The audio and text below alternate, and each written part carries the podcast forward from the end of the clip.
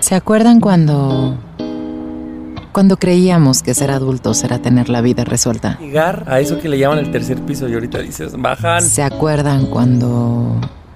Cuando nuestros planes de vida cambiaron tanto que son irreconocibles? O sea, se cansa más uno. O sea, es real, es real. ¿Se acuerdan cuando... cuando nos dimos cuenta que la adultez es seguir creciendo? Ya te empieza a dar hueva estarte peleando con gente. Más vale que disfrutemos la adultez, porque irónicamente, nunca más seremos tan jóvenes como hoy. El tiempo pasa rápido y nadie nos dijo que debemos disfrutar cada momento. Bueno o malo, disfrutarlo es la clave. nadie nos dijo. Con Ani, Nando y Javier.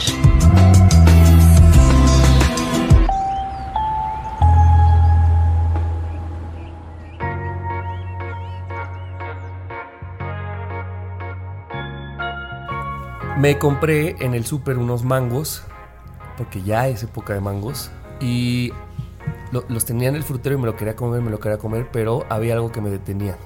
Y luego lo resolví, que fue que fui a mi cajón en el cuarto y saqué un hilo, o sea, encontré un hilo dental. Entonces hasta que lo encontré me lo pude comer porque yo sé la sensación, por lo menos a mí, que me deja cuando te terminas Los de comer el mango, ¿no? los hilitos. Pero entonces dije antes, pues solamente me lo hubiera comido cuando se me antoja. Y ahora fue como, ah, no, necesito tener el kit completo de, ah, después del mango tengo que tener luego, luego el hilo dental para quitármelo. Y dije, qué ¿Qué gran... creciste, hijo?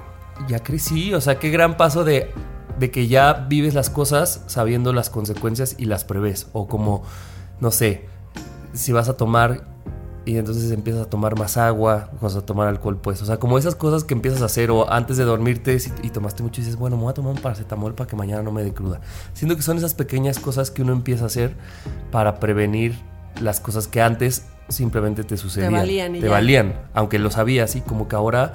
O sea, me pude resistir al mango hasta que, porque no encontraba el hilo dental. Hasta que lo encontré, me senté a comerlo y me sentí muy orgulloso de este combo. Y quería preguntarle si ustedes se han cachado en algo que digan, ah, ya lo estoy haciendo yo. Lo que sea, con su consecuencia. Sí, yo por ejemplo trato de no cenar cosas pesadas en la noche porque ya sé que no puedo dormir. Pero si por ejemplo digo, híjole, si tengo un buen antojo de tacos, pon tú. Si me ceno los tacos y luego me tomo un Alka-Seltzer para poder dormir. Pero te, eso, necesito saber que sí tengo un Alka-Seltzer. Ese es porque tu kit, si no, no voy a- pedirías los tacos. dormir. Ya. Digo, mejor, no- mejor mañana. ¿Tú, Nando? Yo creo que sí lo de los vasitos de agua en la peda como para poder encontrar Sí, eso este, también. un nivel óptimo de embriaguez, ¿no? o sea, como pensando en que la cruda mañana no sea Tan peor, tan ¿no? peor, ¿no? Yo ya cuando voy a bodas, al mesero siempre le digo, después de un alcohol, me traes un vaso de agua. Así yo te vuelvo a pedir un alcohol, tú me traes un vaso, Un vaso de agua. Y me dicen, ok, y ya luego Y tú te dan acerca, seis ¡un tequila! Y el mesero, agua, señorita. Le toca su agua, señorita. este, pues bueno, a mí me gustaría que la gente nos diga si es que ya están haciendo estas, eh, ¿cómo se le pueden llamar? Pues como- cosas preventivas, eh, como ejercicios preventivos. eh, Ándale, ejercicios preventivos, ¿en qué los aplican? Este, o a lo mejor hay gente que todavía vive la vida loca, ¿no? Y que dice, ah, pues me echo el taquito. ¿Sabes qué puede ser también? mango". Este, em, cagar o orinar antes de salir. Como decir, me voy a forzar a... no sé, Ah, obviamente eso puede ser. Pero obviamente pues todavía no... Porque yo recuerdo a mi abuela que siempre antes de salir siempre decía, ay, voy al baño. Y siempre era como un... "Ah, ya tenemos que salir, estamos en la puerta y se le ocurre ir al baño pues porque tiene que aguantar, evidentemente. No estoy en ese nivel todavía, pero Tal sí digo, ah, mira, otro. qué cómodo. Porque es como, pues nada como, como hacer en tu casa, ¿no? Ah, sí. Pero ahora que lo es dices, por ejemplo, mi abuela a veces decía, tengo sed, pero no quiero tomar agua porque me van a dar ganas de hacer del baño y no estoy en mi casa. Entonces ella más bien eso, no tomaba agua porque sabía que si tomaba le iban a dar ganas y no estaba en su casa. Entonces No, yo, todavía no llego a ese nivel. Yo hago eso, pero cuando voy en carretera, que digo, no, mejor no tomo agua porque si no me van a dar del dar. baño y voy a ir ahí haciendo mi pipí Claro. de la autopista. Y los baños de carretera, nada bien. No, no, no. no. Tan. No, espérame, no, sí, algunos sí son buenos. O sea, Bueno, algunos sí, pero para saber, No, para claro, y saberle. sabes cuáles son los buenos. Por ejemplo, ya que vas a Cuernavaca, sabes perfecto donde sí te puedes pasar al baño. Pero después dices, ya no toma agua porque ahí. O que sabes que falta una hora y media para llegar al otro baño, dices, pues mejor no tomo agua porque Sí, para estar una sí. hora y media ahí haciendo mi pipí en el camino, pues no. Me acuerdo cuando que Mario una vez, no- creo que íbamos a una, a una boda, pero no me acuerdo tú en qué coche ibas. No me acuerdo si te, si te viniste con nosotros en Oaxaca. Sí. Y Mario venía manejando y se enojaba y decía, hacen mucho pipí. y entonces de regreso dijo, me voy a parar una sola vez. Así que en esa vez aproveche quien tenga que hacer. Y se paró y creo que alguien no quería ir como a la media hora. Oigan, tengo ganas de hacer del baño. Güey, es que Mario es una bestia al volante en carretera. O sea, ese güey. Y no lo digo como. Pero sí es verdad que estar parando en la carretera cada ratito tampoco sí, está ta- Es que eso chido. también. Sí, no. Pero Mario lo hace no porque no quiera parar, sino porque no quiere tardarse tanto tiempo en carretera. El güey hace 7 horas a. Colima cuando son 8, güey. ¿Cómo le bajas una? O sea, Y una hora aparte, o sea, no es como le bajó hora, 20 güey. minutos, ¿no? No, yo vengo al lado de Mario así, güey, todo agarrado, todo tenso y rezando. Así que por favor. Pero maneja bien, solamente es muy rápido para mí. muy bien. Pero el otro día me di cuenta que, la- que lo que Mario hace es que se, en realidad no le da miedo acelerar en el carril rápido. O sea, y como que presiona, es de los güeyes que presiona al güey que va no tan rápido en el carril rápido para que él vaya más A mí, ¿sabes qué me pasa? Que mi familia nunca ha sido de la gente que, que va, o sea, que presiona.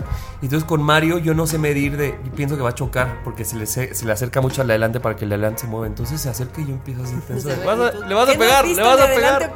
Güey, pero es que eso es, eso es grosero porque yo, por ejemplo, ponle que en la carretera sea 110 máxima, yo que sé, 120. Yo voy a 120 en la rápida, digo, pues voy en la rápida porque esto es lo máximo, güey. Ya si vas más rápido que esto es porque, señor justicia, ¿dónde está? Multe al Pero señor sí este. la, o sea, como las, las, ¿cómo decirlo? Las, conviv- o sea, como las normas que se han hecho entre la gente es que si vas en el de rápida y viene alguien rápido que te está Te mueves. tienes que quitar. Sí. Aunque vayas a la velocidad que vayas, quítate y que se pase. Y que se pase y otra vez si quieres Yo, te regresas. la verdad, sí me cae mal la gente que va en el de alta y no se pinches quita. Y tú estás de, güey, ¿qué te cuesta quitarte? Mi Así, papá. Y quítate. cómo cae gordo, la verdad. Sí, eso. sí, cae. Ay, Nachito, no te pases. O lo- y mi mamá le dice, pues vete en el, en el lento. Y mi papá, es que va muy lento. Y yo, y le dice a mi mamá, pero es que tú eres el lento de los rápidos, eso no tiene sentido. Claro. Mejor ser el rápido de los lentos. Es el lento de los rápidos, ah. Ok. Bueno, Pues dos temas en uno. Bienvenidos a este episodio. Yo soy Javi. Yo soy Ani. Y yo soy Nando. Comen- Hey, I'm Ryan Reynolds. At Mint Mobile, we like to do the opposite of what Big Wireless does. They charge you a lot, we charge you a little. So naturally, when they announced they'd be raising their prices due to inflation, we decided to deflate our prices due to not hating you. That's right. We're cutting the price of Mint Unlimited from $30 a month to just $15 a month. Give it a try at mintmobile.com slash switch. $45 upfront for three months plus taxes and fees. Promote rate for new customers for limited time. Unlimited more than 40 gigabytes per month. Slows. Full terms at mintmobile.com. Comenzamos. Venga. Más jóvenes que mañana y más adultos que ayer. Nadie nos dijo. Mi tema se llama masculinidad compensatoria porque esto fue algo que descubrí en TikTok, obviamente. que habla de... Encontré un TikTok de un, señor que habla de un estudio que hizo, eh, que publicó el Journal of, of Social Psychology en el 2015 que habla de esta masculinidad compensatoria, ¿no? Y entonces es- y se, hizo un experimento en el que se hicieron como concursos de qué tan fuerte era el grip, como el, ap- el apretón de, ma- de mano, mano. de uno de los hombres. Y entonces, sin importar cuál había sido su resultado, a estos hombres se les daban dos respuestas, ya sea este, fuiste como del promedio o, fui- o estuviste abajo del promedio en cuanto a tu fuerza, ¿no? Y después, este, a esos hombres se les preguntó cuánto medían. Y la mayoría de los hombres que se les dijo que estuvieron por abajo del, del promedio Se aumentaron. se aumentaron este, Estatura. estatura y incluso empezaron a tener respuestas como más agresivas, ¿no? En cambio, a la gente que se les a los hombres que se les dijeron que eran como del promedio, no alguno que otro llegó a, a mentir, pero no fue como lo común entre esas personas, ¿no? Entonces este señor dice que esta es como la manera en la que se em, Compensa. sí, es como que cuando los hombres llegan a sentir amenazada su masculinidad, lo que hacen es compensarla con como con cosas como eso, como muy de la masculinidad tóxica, incluso con agresividad, ¿no? Y de hecho él, este señor estaba contestando el video de un chico que decía, había, había como un trend, es- yo no he caído en esa zona de TikTok, pero dice que hay como un trend de hombres, que esto ya lo conocemos, que hablan o que critican a las mujeres porque no le hacen caso como al nice guy, como al, al hombre bueno, y entonces se van como con hombres que seguro las van a lastimar y entonces pues que casi casi es su culpa, ¿no? Entonces él decía, como claro, como tú te sientes amenazado porque esta mujer no te está haciendo caso, lo estás compensando con decir que se lo merece, creyendo que tú eres el hombre bueno, cuando si tú estás diciendo que esa mujer se merece lo que le pasó, no eres el nice guy, ¿no? Desde ahí. Para ¿no? nada, claro. Entonces ahí em, ya también después, nomás uno entra en esas cosas y ya te vas así al, al hoyo oscuro de esas cosas. Y me empezaron a salir como muchos videos de esto y también había un estudio de por qué es que la mayoría de los, por ejemplo, de, la- de los ataques que hay con armas en Estados Unidos o así, vienen de hombres. Y es porque, por esto, ¿no? Porque se les, se les dice que, que, mm, que no pueden tener estas cosas como que no son masculin de la masculinidad, como cosas como femeninas, que así les dicen que no es así, como expresar sentimientos, llorar, lo que sea. Y entonces la mayoría de estas personas que estuvieron en estas situaciones violentas en Estados Unidos, en escuelas, casi todos hablan de que tuvieron, tuvieron encuentros con otras personas que los hicieron mal en esta, en esta parte como de masculinidad, ya sea que los buleaban por eso, o que las mujeres los rechazaban, O una familia que te reprimía o una eso, familia ¿no? que... Las emociones. Ajá, exactamente. Y entonces también hablan de otro experimento en el que mm, agarraron a un montón de hombres y entonces a la mitad los hicieron... ¿Le paro ya? No. A la mitad este, los hicieron hacer como actividades masculinas y a la otra mitad actividades femeninas. Y después los de- les dieron elegir si querían sentarse en un, en un cuarto como muy cómodo ahí a, esperar o si querían pasar a un punch bag a pegarle. Y entonces dicen que la mayoría de los que los pusieron a hacer actividades femeninas entraron al punching bag a querer pegarle y se pusieron como todos agresivos, que es esta como masculinidad compensatoria. Entonces me puse a pensar como, como cuántas veces muchas de las, de las violencias que vienen de los hombres, pues vienen de esto, ¿no? De cómo la sociedad les enseñó que no pueden o que no deben caer en esta parte como femenina. Y como se sienten mal y se sienten culpables, tienen que compensarlo con cosas violentas, con cosas agresivas, que es como esta masculinidad tóxica que, de la que hemos hablado muchas veces en el programa, ¿no? Y además, yo por ejemplo, claro que he caído. O sea, tal vez unas pueden sonar muy agresivas, pero como que siento que sí sabes como hombre el manual, aunque no esté escrito, de cómo puedo compensar esto. Desde morro, ¿no? Desde la escuela. O sea, es como si, si me están, es- no sé, buleando por lo que dices, porque es, esto que estoy haciendo es femenino o porque esto se considera frágil, como que tengo que reponerlo de alguna forma. Y tal vez si lo vamos sumando y sumando, sumando, un día llega alguien con una pistola a hacer... O sea, tal vez eso puede ser el, el caso más grave, pero pensemos que tanto nosotros en nuestro cotidiano sí hemos hecho esas conductas compensatorias, ¿no? Yo sí recuerdo haberlas hecho. Sí, por- claro, que no, que, que posiblemente no, no todo acabe como una masculinidad tóxica. Hay casos, muchos casos que sí, pero la, la mayoría es que muchos hombres que incluso ahora somos parte, que- que somos parte de la comunidad y que entendemos como más, estamos más como deconstruidos, por así decirlo, pues vivimos mucho tiempo y seguimos viviendo todavía con ciertas cosas que podemos compensar nuestra masculinidad, ¿no? Pero es porque también, siempre lo hemos dicho, pues porque la sociedad nos está también pidiendo cosas, ¿no? O sea, probablemente eh, desde cosas tan simples como, ah, ok, yo cuando voy a hacer ciertas cosas que me siento vulnerable, cambio el tono de mi voz. ¿No? Porque Claro. entonces no quiero que me vean vulnerable, ¿no? O cuando, cuando me siento como, como yo, cuando lloro o comparto una situación triste, hago como una, como un, como una acotación, como decir, pero no, o sea, sé que lo voy a superar, aunque en ese momento esté sintiéndome triste, ¿no? Aunque en ese momento esté como dejándome llevar por el dolor, quizá no todo, o sea, como nos, a los hombres nos enseñaron que no tendríamos que ser como tan frágiles, siempre al final decimos, pero estamos bien, aunque no estamos bien, ¿no? O sea, creo que hay como, como cosas compensatorias que no todo acaba en lo tóxico, pero sí creo que, que, que- que muchos de los hombres, sobre todo en países como México, este, que nos piden más, no sé, este, puede, puede llegar como hasta en personas que se sienten deconstruidas, ¿no? Claro. O que se dicen Oye, pero ¿no crees que es, eh, sigue siendo tóxico porque igual te está afectando a ti? A lo mejor no estás afectando a alguien más, Sí. pero te estás afectando a Sí, ti sí, mismo. sí, sí, es tóxico, autotóxico, no sé si eso, Autotóxico.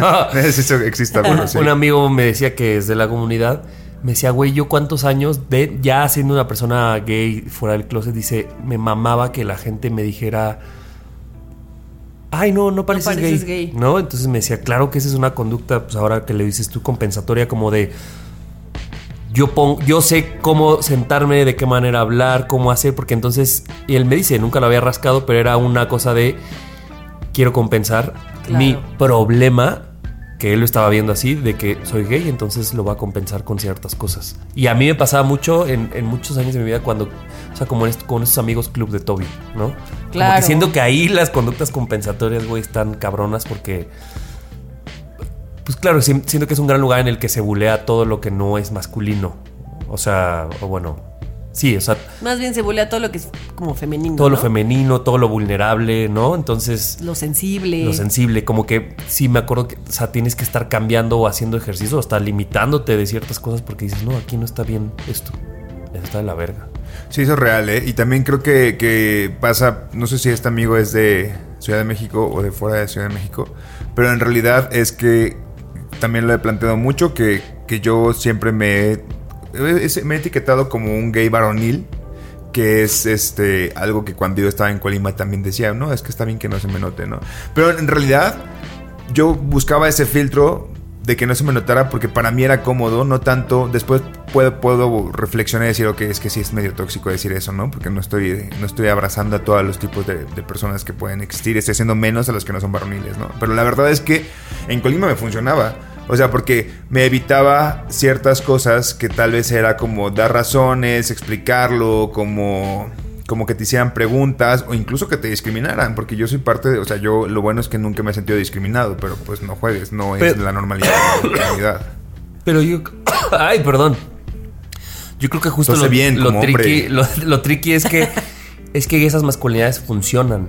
O sea, creo que pueden funcionar muchas eh, socialmente y por eso es bueno, querido productor que nos está cortando. O sea, no, no decir nada más así como, ah, eso me funciona, porque probablemente te trae beneficios, puesto que todo el sistema privilegia siempre Exactamente. eso. Es Entonces, Justamente.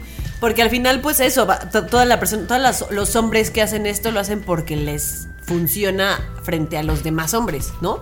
Porque no, no lo vas a hacer solo porque se te ocurrió, sino lo haces porque los demás te están buleando, para no meterte en problemas, ¿no? Claro. Con los demás hombres para que no te critiquen. Entonces, un poquito como lo mismo. Y creo que, por ejemplo, ahora a las mujeres ya no les funciona porque claro que están... O sea, quiero decir, tal, tal vez hace muchos años incluso eso era una herramienta que te funcionaba con las mujeres. Me parece que en este momento las mujeres Ya no. ya no y es como, vato, eso está de la verga Sí. y eso nos ayuda a- Sí. a, querer a- quitarlo. Pero antes es que te, te beneficiaba en todos lados, con hombres, con mujeres, en tu sí. familia. Qué terror. Gracias por compartirnos ese término, cáncer. ¿Es una indirecta? Dije bien, bien aludido. que, bien miren, tóxico. Se les quede ahí en su subconsciente y cada vez que estén este, aplicando la masculinidad compensatoria se acuerden de mí. Pues sí. Oigan, que la gente nos diga ¿En su- qué? Eso está muy bueno. Sí, los hombres que nos siguen. Y también las chicas cómo se han dado cuenta los hombres que, los, que las rodean cuando lo han hecho. Porque se nota un montón. Van a salir unas que ni siquiera me he, podido dar cuenta. Sí, Va, seguramente. me encanta. Ahora, pues, juegue. Ahora más que nunca, sabemos que los errores son nuestros mejores amigos. Nadie nos dijo. Hoy me levanté con una fotografía de mi hermana subiendo un caballito a su camioneta. Caballito- raro, ¿no? Quiero que piensen esto y que se imaginen y que me digan. ¿Caballo ¿Qué animal de verdad? ¿Qué está ¿Eh? pasando? ¿Caballo de verdad? No, Ah. Ah, un caballito. Como de esos caballitos que suelen poner como en los jardines, como que se mueven, como Ajá, que se suben que los niños. como- Ah, ya, sí, sí. Y hecho como... Como pues, la mecedora, Como pero una mecedora, ajá, pero no de plástico. O sea, era como una madre de, De los noventas, ochentas, que un día un tío, hermano de mi mamá, lo tomó prestado de un parque en Colima y lo lo instaló. tomó prestado.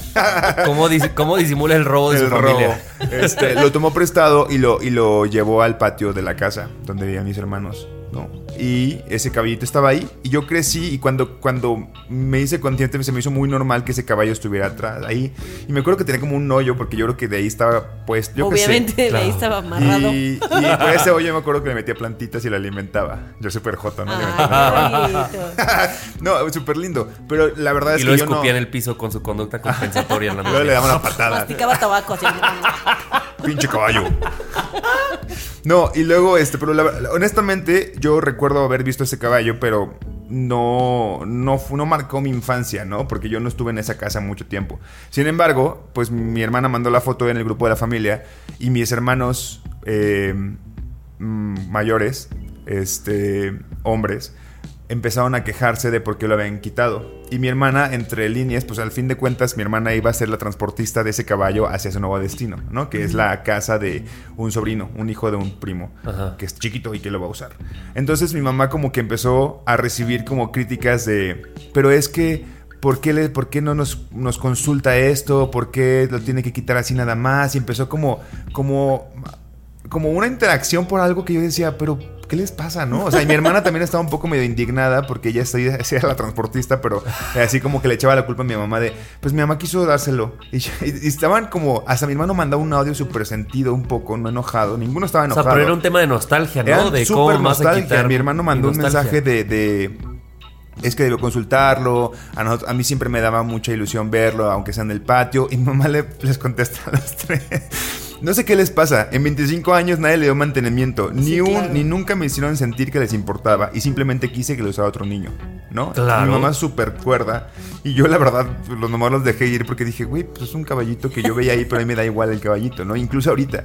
Pero también me di cuenta que eso quizá como esa casa donde vivieron ellos se está convirtiendo en el negocio de mi mamá, más bien estábamos ampliando la casa, digo, el negocio para que la casa entera sea ya un negocio, pues está dejando de ser habitable como ellos la habitaban, aunque ya no vivan ahí. Entonces, que quitaran el caballito porque vamos a hacer algo en el patio, en realidad como que les dio la nos- nostalgia y es válido. O sea, yo siento que su sentimiento, pues, es válido. Que Claro. no- que jamás hubiera votado porque se quedara ahí, porque ahora lo va a hacer un sobrino mío y dices, güey, pues va a tener más utilidad. Sí, o tal vez la queja es la que puedes decir. Ajá, esa esa la no, manera carnal. es lo la que a lo manera. mejor- Sí, o sea, no, no mejor. creo, no creo que haya sido grosero ninguno, simplemente como que sí le sorprendió mucho a mi mamá el reclamo, porque fue un reclamo al fin de cuentas, pero desde la nostalgia. Entonces dije, wow, ¿por qué nunca nadie le comunicó? Y lo que dice mi mamá, nunca me hicieron sentir que ese cabello les importaba, pero tal vez a los tres, a mis hermanos que vivieron juntos ahí, que desde que llegaron y estaban chiquitos, pues lo veían y jugaban ahí, como que les importó mucho, ¿no? Y dije, pues es válido eso, y me puse a pensar que tampoco nadie lo comunicó, ¿no? Entonces me como un caballito, algo tan, tan simple que podría ser muy bobo, puede pues llevarte hacia lugares como muy de añoranza, ¿no? Y yo creo que tal vez nos puede pasar con ciertas cosas de la casa. A mí, por ejemplo, el otro día mi hermana subió una historia de que estaba por alguna razón en la casa de mi abuela, que es donde yo viví mucha de mi infancia, y decía, miren, el cuarto, esta la, la puerta del cuarto de mi abuela. Dije, güey, Sí, o sea, una simple foto, dije, ay, tengo muchas ganas de estar ahí, aunque en realidad ya ni voy a vivir ahí, aunque ya ni, obviamente, pues mi abuela falleció hace 12 años, o sea, no, pero sí hay muchas cosas que nos, nos, nos llenan de nostalgia y que ni siquiera las hacemos conscientes. Porque estoy seguro que ni- ninguno de mis tres hermanos pensaba en el caballito todos los días. No, como- por supuesto que no. Claro. No, no, no. no, ¿Y ustedes tienen algo que les recuerde como ya a esta edad, algo que les haga nostalgia de cuando estaban pequeños? Que tal vez cuando se juntan con sus hermanos, cuando van a alguna... zo- tú- ninguno de los dos vive en la misma casa que vivían cuando chiquitos, ¿no? No. No, pero yo, por ejemplo, me corto el pelo en Iscali, ¿no? Entonces, no todas las veces, pero muchas veces que voy a Iscali a cortarme el pelo, aprovecho para meterme a, a, mi, a mi ex casa, Ani, la de bosques. Y fui hace Pero, como... O sea, el fraccionamiento. Ay, bueno, fraccionamiento. Ah. De, que, de que tengo una llave, ¿no? sí, también y la es- nueva es- familia, Es ¿qué que haces sí, aquí? La nueva familia sí, No es- escuchando no es- este programa marcándole así a la policía. ¿No es seguridad o algo así como que te impidan el paso? Pues sí hay una seguridad, pero la verdad es que nunca, nunca... X, Es pues, de esos lugares que das la dirección y das tu identificación Ajá, y listo. entonces yo daba la dirección y entonces hace como dos meses fui y me di una- un paseo por ahí, fui a un parque en el que yo iba con mi abuela y con los perros, pasé por casa de mi exnovia, o sea, como que todas esas cosas hiciera bonito recordar esa época y sí, es muy nostálgico verlo. Digo, no pude entrar, pero también veía y decía, ay, qué feo, le cambiaron el color a esto. Ahora pusieron esta cosa que está súper naca. Y entonces sí, eh, y le mandé la foto a, un grupo de, de mi familia. Y todos eran así como de, güey, qué nostálgico verlo. Y me decían como, ay, a ver, ahora manda foto de la casa de, o sea, como que eso, empiezas a recordar, dice, esa casa ya la construyeron. O luego yo decía, mira, este era un terreno cuando yo estuve aquí y ahora ya lo construyeron, o esto se modificó. Y es muy bonito verlo. Y es eso, te lo detona un objeto, ¿no? O, un- o cosas físicas, pues. Sí. A mí me pasa. Toda mi infancia fuimos. a ver, bueno, no toda mi infancia, pero muchas veces durante mi infancia fuimos de vacaciones a un hotel en Cocoyoc. Y ahora, después de muchos años, nos dio por los últimos años ir ahí a pasar Año Nuevo. Y obviamente siempre que vamos es como, ¿se acuerdan cuando estábamos chiquitos y hacíamos tal y este nos organizábamos para esto y metíamos comida de contrabando y así de que mi mamá llevaba de que así la nafra de esos eléctricos para hacernos como maruchans y quesadillas y así, porque pues imagínate llevar cuatro chamacos y estar pagando un restaurante de cuatro chamacos tantos días. Y ella dice que también lo hacía porque a veces salíamos de salíamos de nadar y entonces pues era un cuarto en el que tenía que bañarnos a todos. Entonces era como metía a uno a bañar y cuando salía ya los otros tres estaban jetones en la cama y entonces había que despertar a otro, meterlo a bañar y así. Entonces todos iban durmiendo y luego a ver, sácalos ya todos jetones al restaurante. Y entonces llegaban, se sentaban y todos ya así dormidos en la mesa. Entonces era horrible llevarlos a cenar. Entonces mejor así, metíamos a uno a bañar y cuando salía, órale, la quesadilla. Su maruchan. Y entonces ahí mientras estaban durmiendo ya se comían su quesadilla y así. Y como que nos acordamos de todas esas historias y es sí, muy súper nostálgico. Oye, y seguro están yendo otra vez a ese lugar por la nostalgia, ¿no? Obviamente. O sea, porque podrías, Completamente. podrías escoger cualquier otro Cualquier sitio. otro lugar en la vida. Sí, y en Navidad, bueno, la casa en la que ahora vive mi papá no es la misma en la que, en la que pasamos nuestra adolescencia. Pero es relativamente cerca, entonces eh, pasamos allá en Navidad y entonces estaba la novia de mi hermano y entonces fue como de, ay, sí, y te vamos a llevar al lugar al que siempre íbamos, este, ahí en la Glorieta, Ajá. en la, como La fondita, al lado Ah. de la Lupita, la fondita, al Sí, lado sí. de la barbacoa, ahí siempre íbamos a, a comer o de que a pedir así quesadillas los sábados para desayunar o así. Gente de Iscali, esto es nostalgia. Es- Esto es nostalgia. Entonces la llevábamos a que comiéramos ahí, le contamos y no sé qué. A mí eso me gusta mucho, como llevar a la gente que es como nueva. nueva en tu vida y que es como importante llevar a esos lugares y como es que como a mí me gusta no imaginarme sino conocer el lugar y decir cuando me cuentes quiero Sí. poder tener en mi cabeza la imagen de lo que me estás contando me gusta llevar a la gente a conocer los lugares Claro. me gusta eso que, que no se lo tengan que imaginar que lo vean en sus cabezas Oigan, yo les quiero proponer a ustedes dos que muevan sus influencias y me invitan al CEL para conocerlo alguna vez y grabemos el episodio desde ahí. estaría En estaría el- muy en padre el TSBA, en el Teatro San Benito Abad, claro que sí. A ver, Ahí consíganlo, arriba. muévanse. Muévanse, hacemos uno. ¿eh? Sí lo llenamos, ¿eh? ¿De cuánta Oigan. capacidad son mil personas? ¿Habrá mil, mil fandis que vayan a Iscali Pero ¿para qué, ¿para qué irían a Discali por voluntad propia? para ver un episodio oye en vivo? oye oye, oye. no es cierto. así broma. no te vamos a llevar ¿eh? Es broma. Oigan, ya para cerrar, lo único que pienso es que creo que la nostalgia tiene que compartirse. Porque es real lo que decía mi mamá con el caballito. Es como de, a ver, si fuera importante y si tal vez lo querías para. Porque, por ejemplo, uno de mis hermanos que se quejó, ya tiene dos hijos grandes. Entonces dijo, ellos nunca estuvieron aquí usando el caballito. Sí te- hace como un poquito como de reclamo a la inversa de, pues entonces, ¿por qué no te lo llevaste a tu casa Claro. tú y lo instalaste allá? Y no es si mi otro hermano que no tiene hijos todavía dice, pues tal vez yo lo quería para mis hijos y es que bueno pero tener". cuando tenga hijos a lo mejor el sobrino ya va a estar grande y Ajá, o entonces sea, ya se, se, lo pueden llevar A mí se me hace súper lógico que el caballito se esté usando. Para empezar, es un robo. O sea, Para empezar, no es, ¿qué están reclamando si no es de nadie? Es del gobierno de Colima. Y ya tiene un árbol ahí en medio de la, plan- de la plantita que De puso Nando hace años. sí.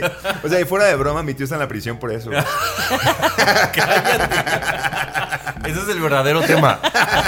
Todo esto para entrar al verdadero tema que es un tío en prisión.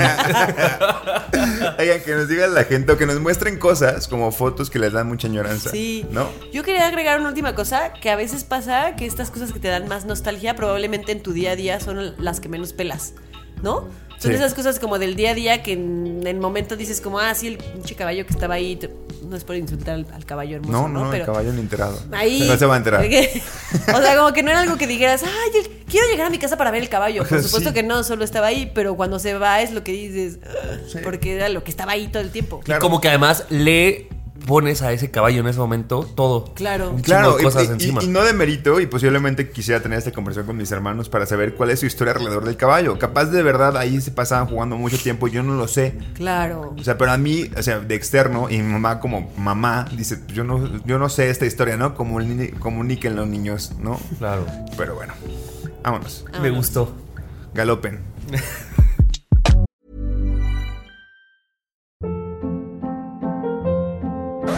Hold up. What was that? Boring. No flavor. That was as bad as those leftovers you ate all week. Kiki Palmer here, and it's time to say hello to something fresh and guilt-free. Hello Fresh. Jazz up dinner with pecan-crusted chicken or garlic butter shrimp scampi. Now that's music to my mouth. Hello Fresh. Let's get this dinner party started. Discover all the delicious possibilities at hellofresh.com.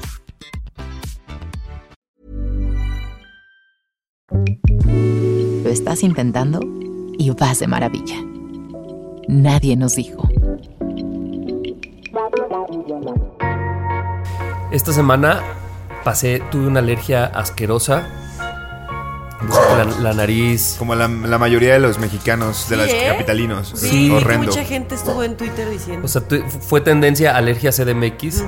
eh, y cuando yo me di cuenta era porque yo ya había hecho las cosas mal. Yo pensé que era el perro que acabo de adoptar. Dije, es normal la alergia porque la padezco generalmente. Este. Y bueno, era la terrible contaminación de esta ciudad. Entonces, cuando me di cuenta de eso, venía yo en el tráfico en el segundo piso, en el periférico, y yo decía, ¿qué hago aquí? O sea, no puedo ni respirar, la contaminación está horrible, el tráfico está asqueroso, ¿no? Y, le estaba... Subí una historia y una, una chica que vivía aquí y se fue a vivir a La Paz me dijo, pues salte, o sea, es, una, es tu relación más tóxica. Y yo dije, es que sí, sí es tóxica porque puedo enumerar 10.000 cosas que no me gustan de esta ciudad. Y luego remato con un, pero la amo, ¿no? o sea, como de, pero no me quiero ir de aquí. O sea, aunque sé que tiene muchas cosas malas. Y hablaba con esta amiga y me decía ella, pues es que siento que eventualmente termina por expulsarte a algunos, ¿no? Me dice, yo ya que estoy acá, como que veo otros beneficios, tengo la playa cerca, no hay tráfico, o sea, como cosas chidas, pero me dice, pues de repente sí llegas a extrañar. Y dije, Claro. qué raro, o sea, sí pude ver la toxicidad en mí de decir, no estoy dispuesto y entonces lo que voy a hacer es quejarme. O sea, me voy a quejar de la contaminación, me voy a quejar del tráfico, me voy a quejar de todo, pero no me quiero ir. Y entonces aquí sigo. Y dije, ¿así se sentirá? ¿No? O sea, como estas cosas tóxicas. Y, y dije, uno, puedes tener relación tóxica a algo que no es una persona, ¿no? A, una- a un trabajo, a una ciudad en mi caso. Y dije, qué raro que lo normalices y que digas, ah, sé que todo esto está mal y puedo estar en un mejor lugar, tal vez, pero no quiero. Porque particularmente tú sí puedes estar fuera de la ciudad. O sea, hay mucha gente que tendría que lidiar con los estragos de la ciudad y no hay de otra. O sea, las, las cosas que haces es me voy de vacaciones a otro lugar, me paso un fin de semana fuera y eso lo disfrutas, ¿no? Pero tú en realidad sí podrías. O sea, en realidad tal vez sí es como que pues, te gusta mucho la ciudad. No, por ejemplo, gente que hace home office que ya podría, o sea, siento que eh, a muchos, y también es una pregunta para ustedes, ¿cuál es su relación con estas ciudades? Normalizamos muchas cosas y escuchaba el otro día el episodio, creo que el pasado, Nando, que tú decías, es que en esta ciudad se normalizan muchas cosas.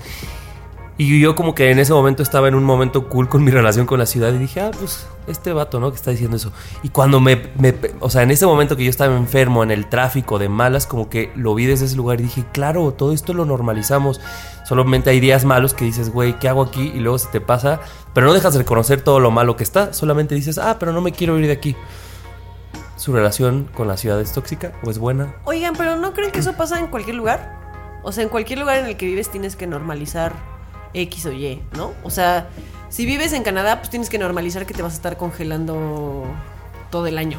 Si vives en Islandia, pues tienes que normalizar que durante seis meses no, nunca va a anochecer. Si vives en... O sea, siento que todos los lugares en donde vivas, algo tienes que normalizar porque ningún lugar es perfecto. Entonces tienes, como seres humanos que somos, tenemos que adaptarnos a ciertas cosas, Pues, ¿no? Honestamente quisiera que la vida me diera la oportunidad de ver si en Islandia yo sobrevivo. o en algún lugar de Europa. Por ejemplo, Mira, si algo tengo que normalizar, que sea en Islandia. A ver, si tengo que aguantar, vamos a ver si sobrevivo en Islandia. Nuestra amiga Mayra, por ejemplo, que vive en Playa del Carmen, cada que viene me dice, güey, yo me bajo del avión y no dejo de estornudar, se me tapa la nariz, Sí, ojos claro. llorosos, y se, casi siempre se queda aquí en la casa. Y me decía, ¿cómo pueden? O sea, sí, ti- tienes razón en eso, pero me parece que es un tema de, de salud en muchos casos esta ciudad. O sea, eh, primero, esta semana que me tocó esto de la contaminación, o luego yo decía, tanto tráfico normalizado, o sea, claro, seguramente en otros vivirás, no sé, el frío o que tú, Nando, que has dicho, no, pues es que Colima a lo mejor es muy chiquito y no tiene oportunidades laborales. Pero yo decía, esto es una cosa de salud y cada que veo gente que llega es como, ve que eso, que se enferma un montón y así nosotros como, ah, sí. Yo decía, ¿cómo quiero? O sea, no sé, o, o- Fíjate que sí se me hace un tema como que normalizamos cosas de salud por ejemplo, el tráfico, en este caso el tráfico o la contaminación, que creo que eh, mientras más grandes nos hacemos, sí va a terminar por expulsarnos. Sí, pues. ¿No? Por ser un tema de salud, tal vez. Fíjate que me hiciste recordar muy al principio cuando ya estaba viviendo en la Ciudad de México como al año de vivir aquí y que seguía moviéndome en el metro porque todavía no era pandemia y nos mandaban a casa. Eh, sí llegaba un punto en el que estaba en el metro y decía, güey, neta no entiendo cómo sobrevive la gente aquí. Y me, me daba una especie como de alivio sentir que mi, o sea, como, como que de alguna forma, yo que no soy de aquí, no nací aquí y mi familia está en otro lado y tengo otra vida en otro lado, eh, como que me da mucho alivio decir, bueno, pues en el momento en el que me quiera escapar, me escapo, ¿no? Y vuelvo a donde pertenezco, por así decirlo.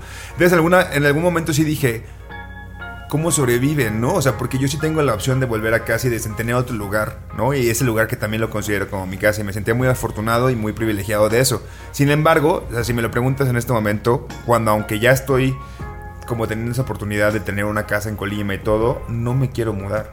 O sea, por más que sufra de la contaminación, por más que haga, o sea, me Que decías tú el otro día, el frío. ¿Cómo lo aguanta el tráfico, frío? Para mí todo es manejable todavía. Me gusta mucho la ciudad y sé que en algún punto volvería tal vez a Colima, pero no en mis 30. Eso no quisiera, pues, la verdad. Y saben que he visto que como que la CDMX lo aguantamos joven, ¿no? Yo veo a mis tíos, por ejemplo, gente grande. Y ya que es busca así- afuera. Que es así de, ¿por qué yo quisiera estar en la Ciudad de México a mis 65? Es que Yo es digo, súper es bonita, sí. güey. O sea, estamos. Para una- nosotros ahorita. Pero claro, es que es eso, es una, o sea, las ciudades así grandes como la Ciudad de México, como hay muchas en todo el mundo, pues es unas, son lugares como de mucho movimiento, de que en cualquier esquina encuentras un lugar para comer, para cenar, para echarte unos tragos, este, para ir a comprar cosas, caminas a todos lados. Es, es una ciudad. Caótica, viva. todo el tiempo. Entonces, pues sí, como que concuerdo un poco que cuando uno se hace grande, que ya lo único que quieres es más bien como paz y asentarte, ¿no? Y ya, pues hay cosas que te cuestan trabajo, ya no te gusta, o sea, ya más bien ya no puedes caminar tanto, este, a lo mejor Subir ya te muchos pisos, que es- ya esta no es una tienes ciudad que- para arriba, ¿no? Exactamente, ya, ya te jubilaste antes que trabajar. Bueno, la gente que se jubila, porque nosotros no nos a poder Bueno, estamos hablando de los boomers. Pero bueno, este, cuando ya buscas paz y tranquilidad, pues esta ciudad no te lo da. Claro. Tienes que ir. Pero no es porque te expulses, porque. o bueno, Buscas no sé, otras tal cosas. Vez yo lo veo así. Yo lo veo como hay lugares para todo, ¿no? O sea, es- sí, este lugar es para que.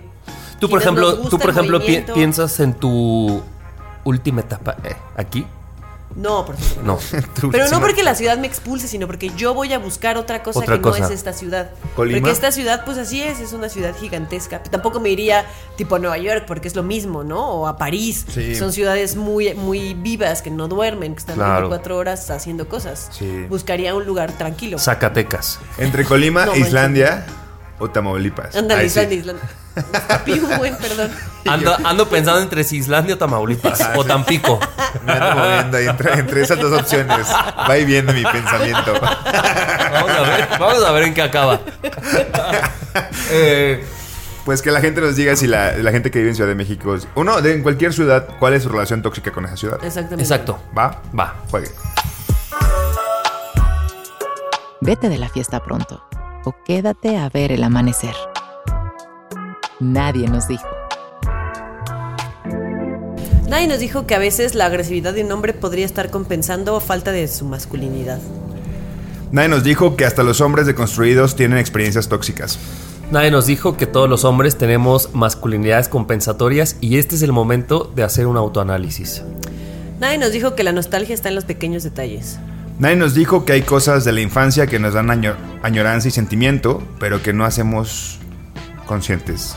O sea, Na- no, lo- no lo hacemos consciente. Nadie nos dijo que la nostalgia es muy bonita, pero también hay que saber dejarla ir o manejarla. Nadie nos dijo lo tóxico que podría ser vivir en esta hermosa ciudad.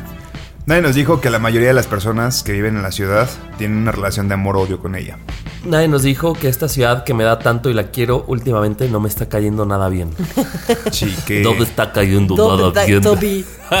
Doble de Toby.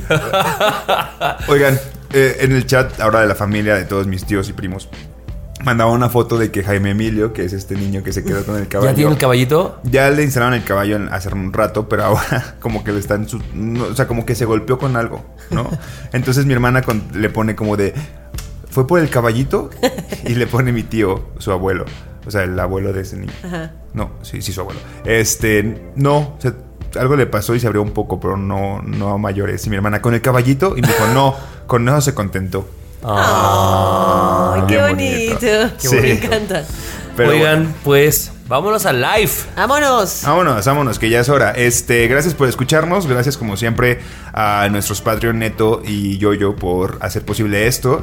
Y este, gracias a Mario Coca por, por editar esto. ¿no? Entonces, Los queremos. Un abrazo. Yo soy Nando. Adiós. Yo, Yo soy soy Javi. Ani. Adiós. Bye.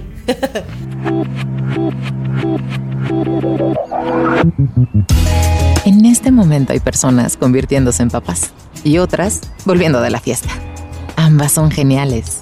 Nadie nos dijo que estamos en búsqueda de ser alguien, alguien que nadie conoce y que puede ser como nos venga en gana.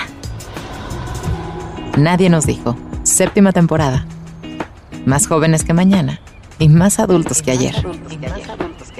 Cada martes un episodio nuevo con Annie, Nando y Javier. Nadie nos dijo. Nadie nos dijo. Nadie nos dijo.